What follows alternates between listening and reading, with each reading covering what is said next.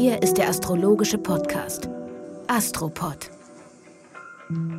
Herzlich willkommen zum Astropod, ihr Lieben. Ich war so lange nicht da, dass ich nicht mal weiß, die wievielte Folge es heute ist, aber ich weiß ganz sicher, der Mensch, der mir in diesem Moment gegenüber sitzt, ist Alexander von Schlieffen. Und die charmante Dame, die nicht mehr weiß, welche Folge wir gerade drehen, ist Kati Kleff in der 164. Folge. It's so good to be back. Das ist wohl wahr. Das ist so schön und du hast ja auch ziemlich viel erlebt in der Zwischenzeit. Viel gestemmt, geschafft, gedreht, gewendet.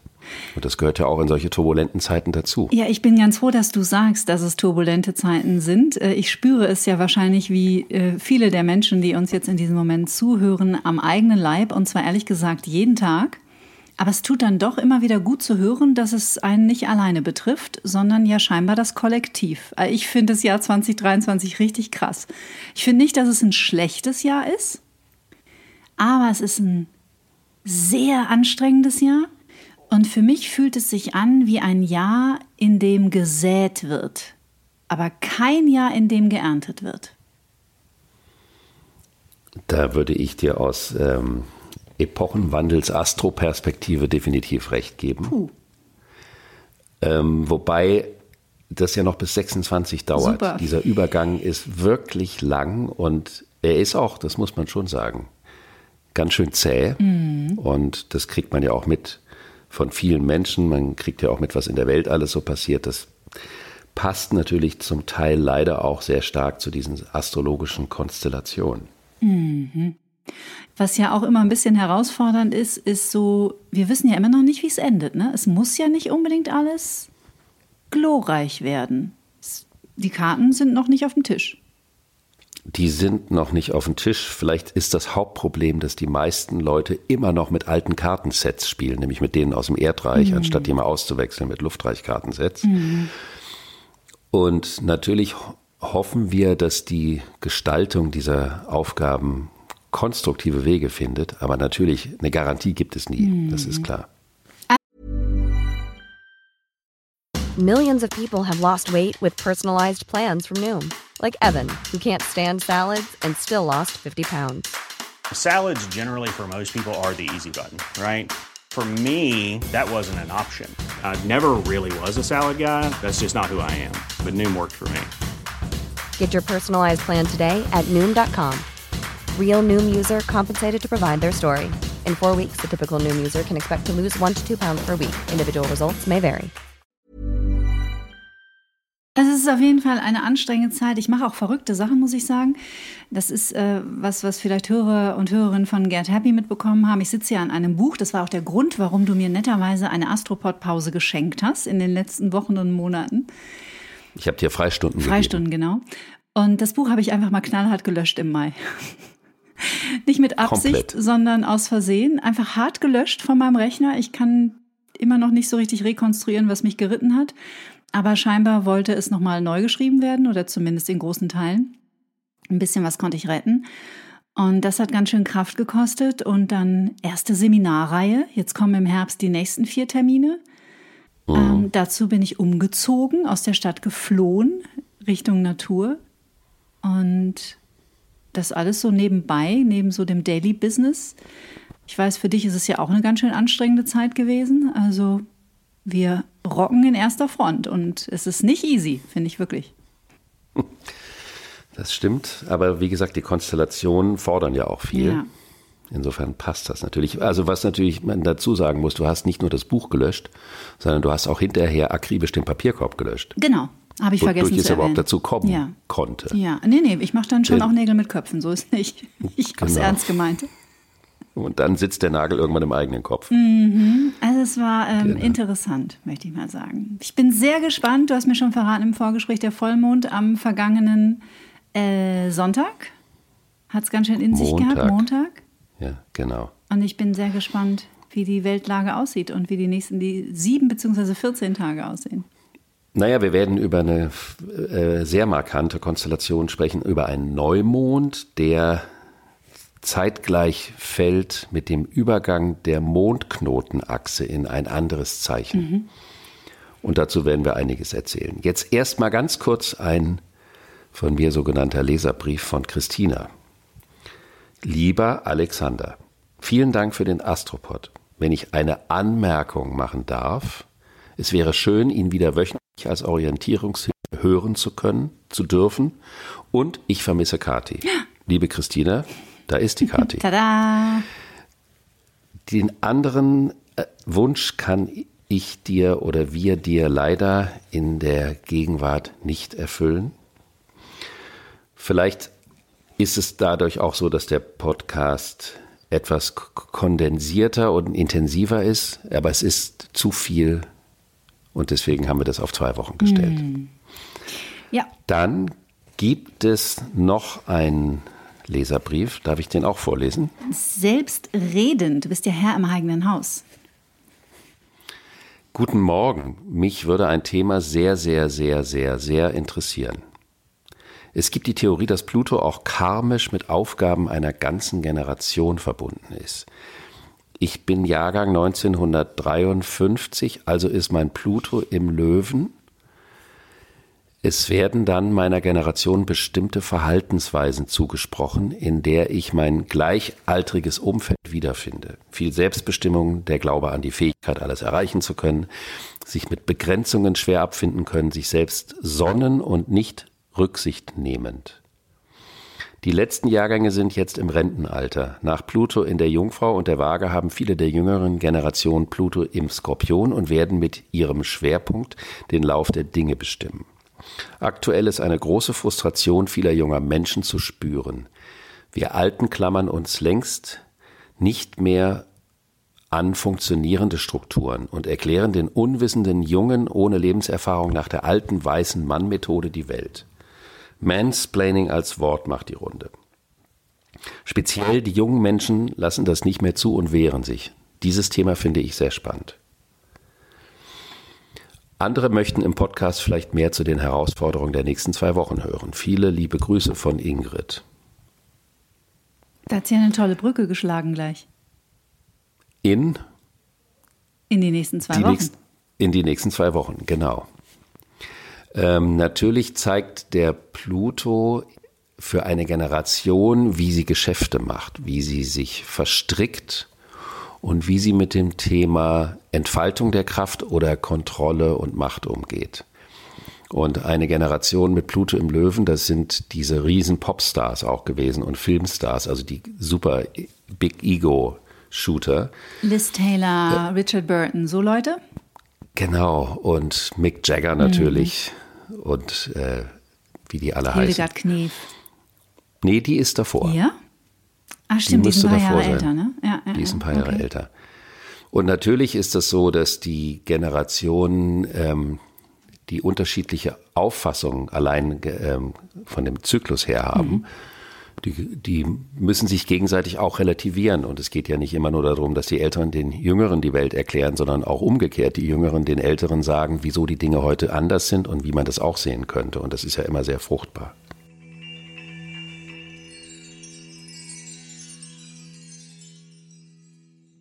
Somit wollen wir uns der Woche zuwenden. Den Wochen, den zwei Wochen. Ich bin gespannt. Es beginnt mit einer Denkspur, weil wir haben Merkur-Aspekte und der Merkur zeigt die Art und Weise, wie wir uns bewegen, wie wir denken, wie wir uns artikulieren. Und Merkur im Löwen ist entweder ein großzügiges, auch spielerisches Denken oder es ist eine subjektive Großkotzigkeit. Ich habe gesprochen. Und eine Konstellation, die natürlich eher zum, zur subjektiven Positionsbestimmung tendiert, als zu dem Versuch, die Dinge aus der Vogelperspektive zu betrachten, was jetzt zu diesem Brief von Ingrid auch passen würde. Mhm. Der Merkur macht am Freitag, den siebten, ein Sextil zum Uranus und Merkur-Uranus, das war ja der John Ruhrmann-Aspekt, den liebt er so, das ist das plötzliche Umdenken. Dass man plötzlich sehen könnte, ups, da bin ich vielleicht zu sehr an einer Meinung festgehangen. Und der Unterschied zwischen Haltung, Meinung und Vermutung ist ja groß. Und es kann einem dabei helfen, den persönlichen Standpunkt kreativ zu relativieren. Das ist nie verkehrt.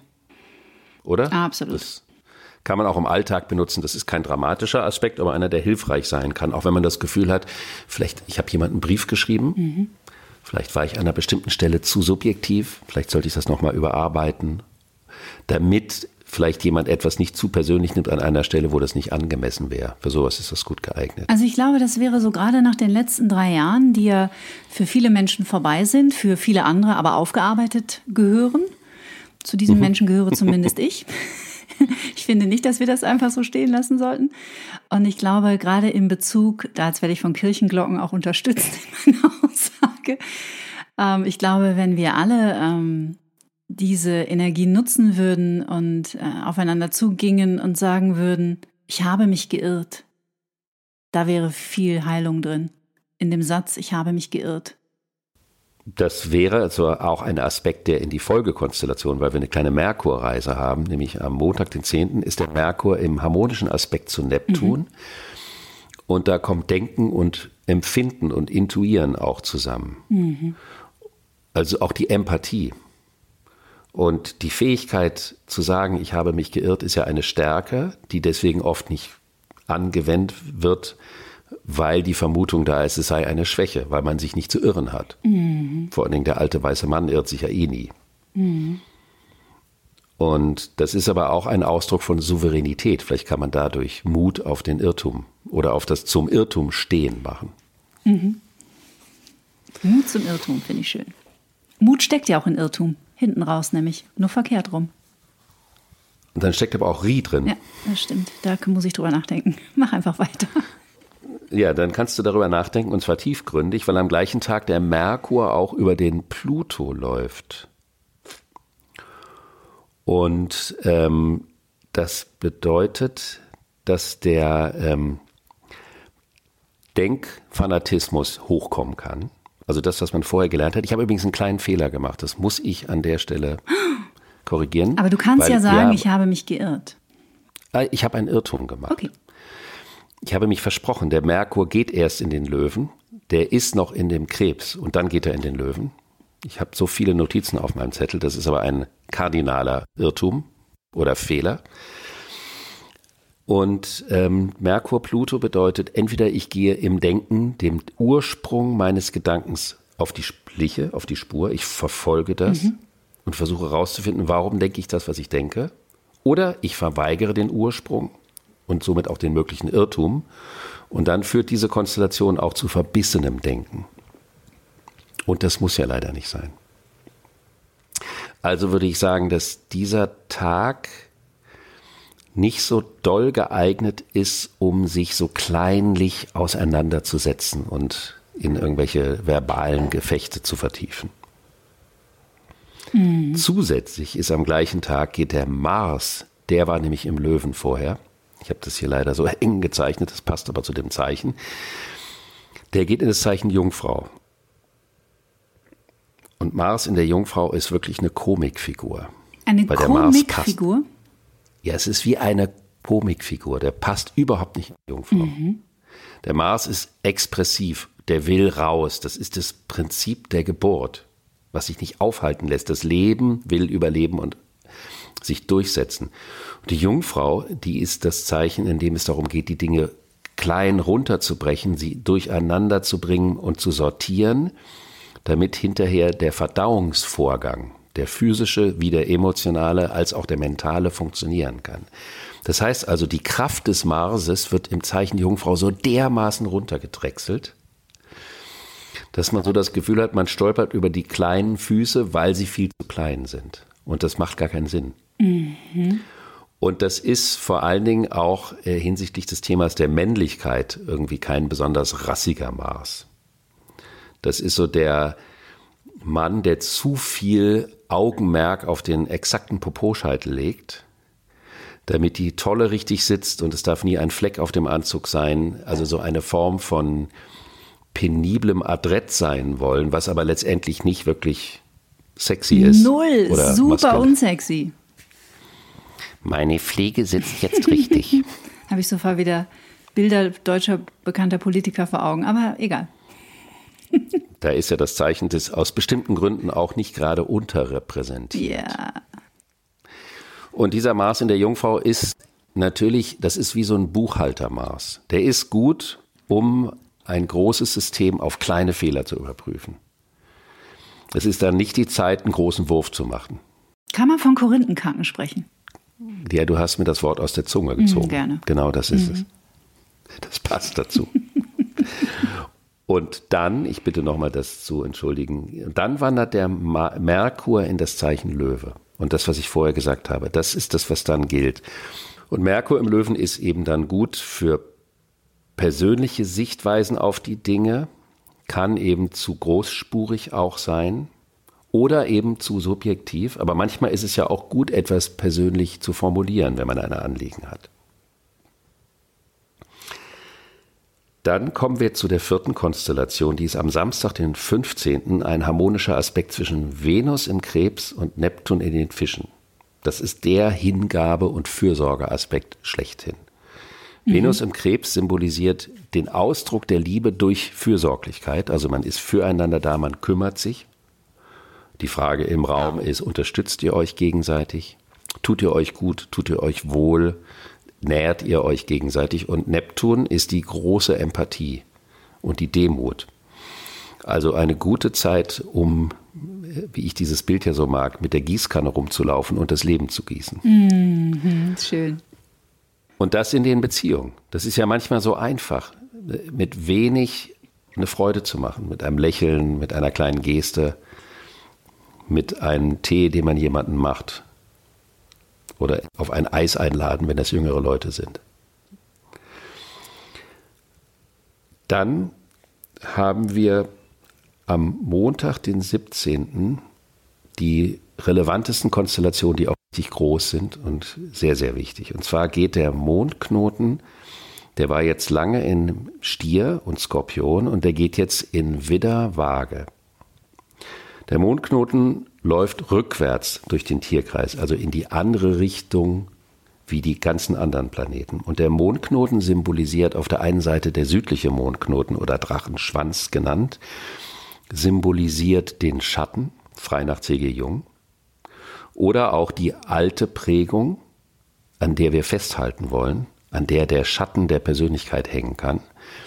Oder wenn man es etwas spiritueller formulieren möchte, das Karma, was man mitbringt. Mhm. Und das hängt ja oft zusammen, das, was man gewohnt ist. Und der aufsteigende Mondknoten oder Drachenkopf symbolisiert die Entwicklungsaufgabe der Persönlichkeit. Und da gibt es einen großen Unterschied zwischen einer äußeren und einer inneren Bestimmung. Die äußere Bestimmung im Horoskop wird durch die Himmelsmitte symbolisiert, nämlich das, was man in der Welt, in die Welt bringen soll. Und es gibt Menschen, die haben kein Interesse an Persönlichkeitsentwicklung. Für die, die interessieren sich dann auch nicht für die Mondknotenachse. Also man könnte sagen, die symbolisiert eine seelische Entwicklung. Und wir hatten jetzt ganz lange den südlichen Knoten im Skorpion. Also war der Schatten oder das Karma die Kontrolle und die Macht, mhm. die Unterdrückung. Wenn der Skorpion am nördlichen Knoten wäre, dann würde die lichte Seite des Skorpions zum Tragen kommen, nämlich die absolute, der absolute Einsatz von Power und Energie, um das Leben zu fördern. Also die positive Leidenschaft, der Leidenschaftsbegriff ist also ein bisschen ambivalent. Und der aufsteigende Mondknoten befand sich im Zeichen Stier und da geht es um die Frage, wie gehen wir mit den Ressourcen um, das Thema Werte und da befindet sich ja auch der Uranus, der Epochenwandelsagent. Daher diese ganzen Energieprobleme, die Probleme mit Mutter Erde, die Probleme mit dem weiblichen Körper, die sind ein zentrales Motiv, werden es auch die ganze Luftepoche bleiben. Und das wandert jetzt in das Zeichen Widder, der Aufsteigende, in den Widder und der Absteigende in die Waage. Und was daran interessant ist, die Herrscher wechseln. Jetzt war die Venus die ganze Zeit die Herrscherin des, der Zukunft, des Aufsteigenden mhm. und der Pluto und der Mars vom Absteigenden. Und jetzt wird auf einmal der Mars der Herrscher des Aufsteigenden und die Venus des Absteigenden. Und der Absteigende, wenn die, wenn die Waage der Schatten ist, geht es um falsche und faule Kompromisse. Das ist ein Riesenthema. Mhm. welche Kompromisse werden gemacht, damit man vielleicht ein Ziel durchbringen kann, die aber dem, worum es in Wirklichkeit geht, gar nicht entspricht. Dann bedeutet die Waage an diesem Punkt auch, dass man zu leicht klein beigibt. Und der aufsteigende Mondknoten im Widder bedeutet, dass man an bestimmten Punkten eine Grenze setzen muss, eine Zäsur setzen. Und dann ist immer die große Frage beim Mars, kämpfe ich für oder gegen etwas? Und im Grunde genommen ist es am besten, mit dem Mars im Horoskop für etwas zu kämpfen. Ist es nicht, ist es nicht immer empfehlenswert, eher für etwas zu kämpfen als gegen etwas? Das ist eben prinzipiell viel schöner, aber leider geht es nicht immer. Manchmal muss man auch gegen etwas kämpfen, um für etwas sein zu können. Also wenn wir sagen zum Beispiel, dass wir haben ein altes, kaputtes Schulsystem, das muss natürlich kaputt gehen, damit etwas Neues entstehen kann. Wenn Menschen andere Menschen bedrohen, müssen wir auch die, wir müssen verteidigen, wenn jemand auf der Straße angegriffen wird, zum Beispiel. Dann muss man natürlich auch verteidigen, also geht man gegen den falschen Angreifer. Okay, das ist also, natürlich eine Überlebensreaktion, ne? das ist ja klar. Genau. Also eine autonome, eine Fight oder Flight.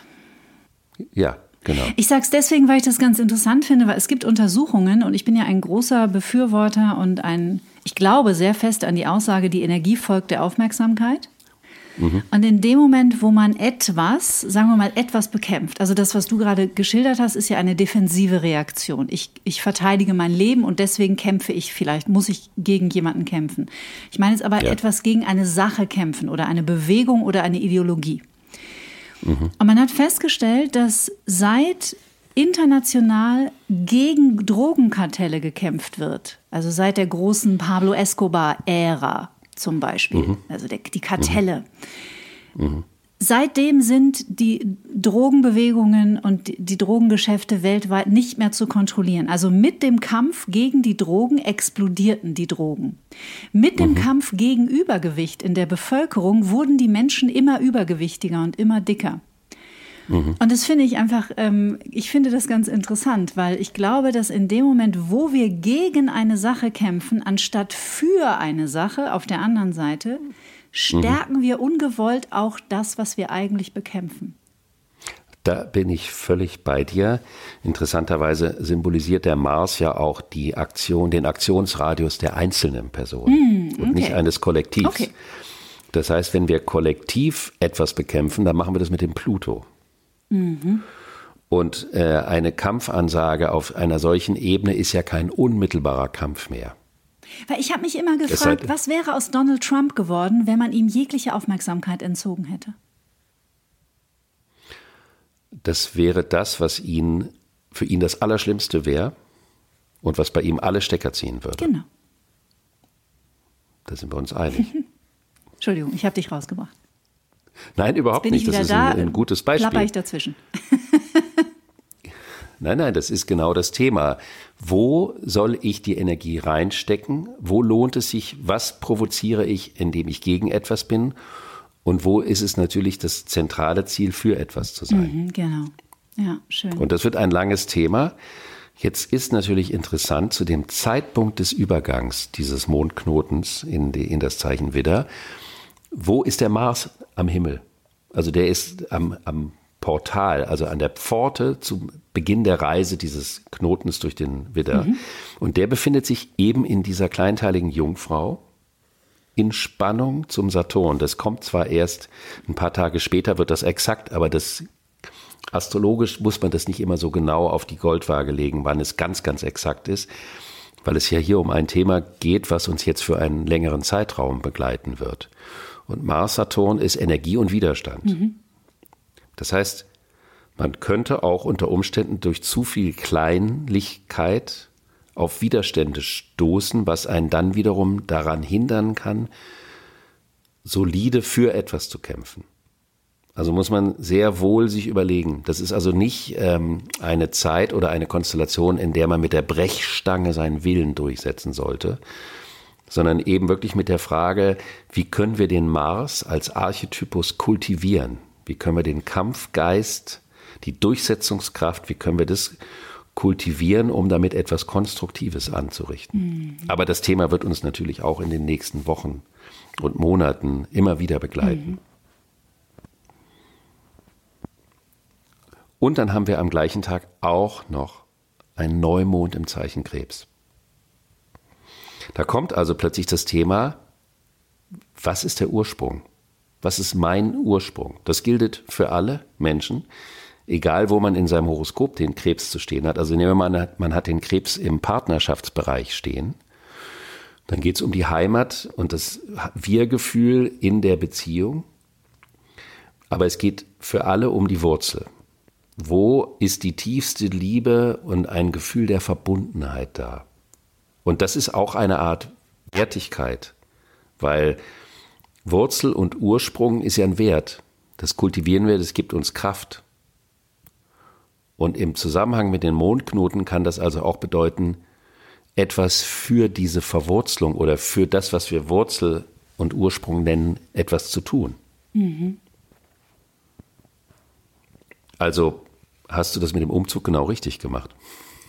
Ja. Das könnte aber jetzt zum Beispiel bedeuten, jetzt in so einem individuellen Fall, wie Astrologie manchmal funktioniert, dass du erst zu diesem Zeitpunkt, das ist ja dann ein paar Wochen nachdem du faktisch umgezogen bist, überhaupt erst spüren kannst, was du da gemacht hast. Ja, momentan habe ich noch die Stimmen im Kopf. Also jetzt, ihr wisst ja nicht, wie ich vorher gelebt habe. Ich war mitten im Epizentrum von München und jetzt bin ich fernab von allem in der totalen Stille. Also ich habe ja schon eine Infrastruktur und hier leben auch andere Menschen, aber es ist schon ein anderes Leben.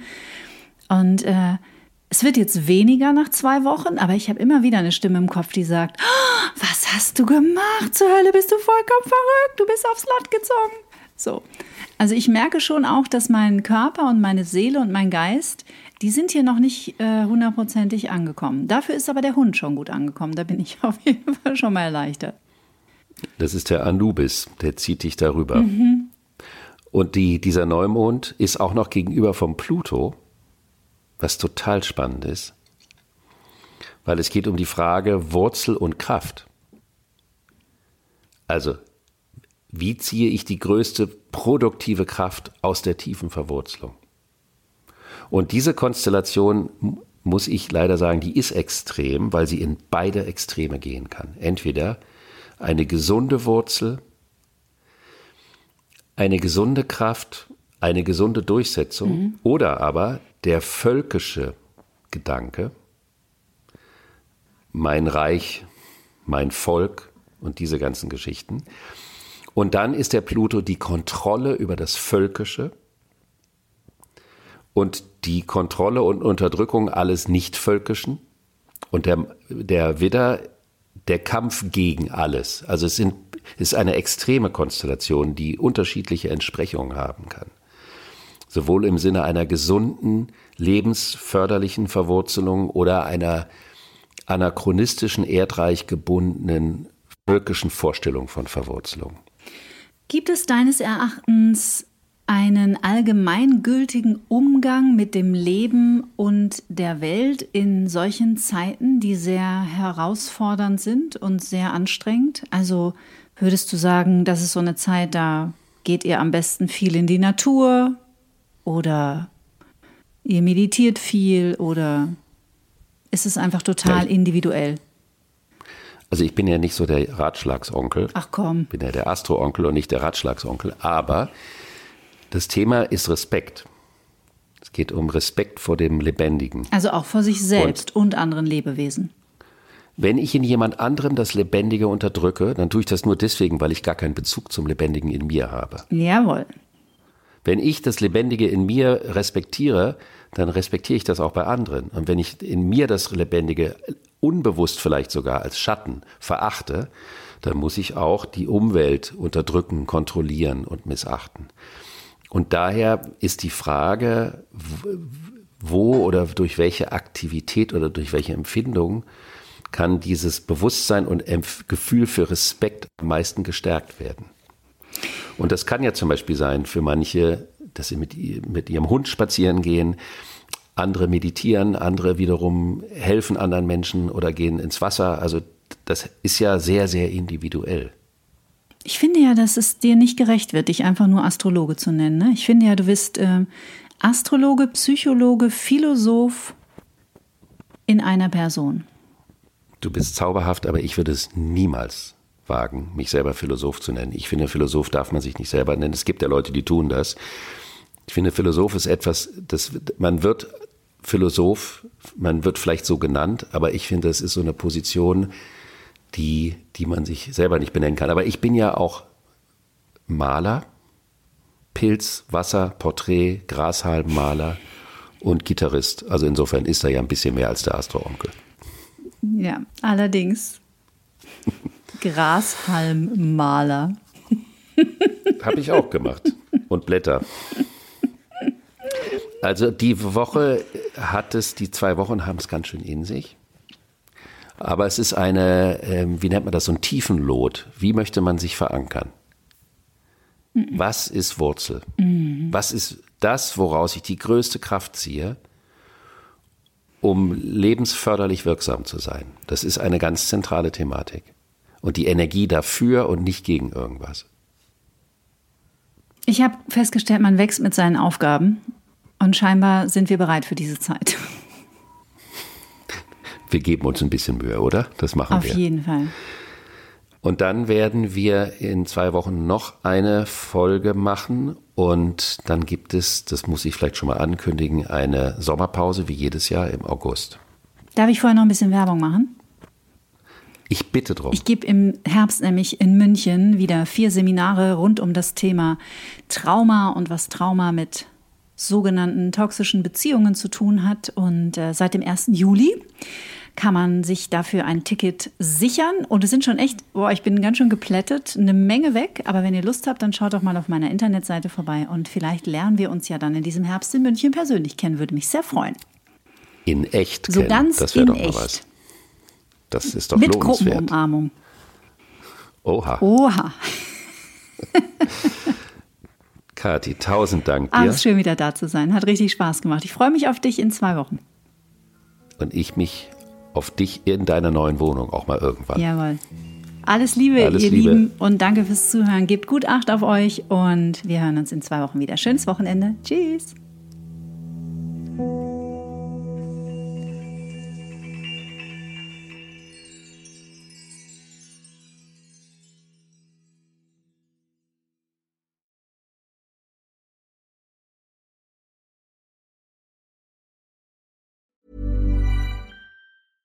Hey, it's Paige DeSorbo from Giggly Squad. High quality fashion without the price tag. Say hello to Quince. I'm snagging high-end essentials like cozy cashmere sweaters, sleek leather jackets, fine jewelry, and so much more. With Quince being 50 to 80% less than similar brands. And they partner with factories that prioritize safe, ethical, and responsible manufacturing. I love that. Luxury quality within reach. Go to quince.com slash style to get free shipping and 365 day returns on your next order. Quince.com slash style.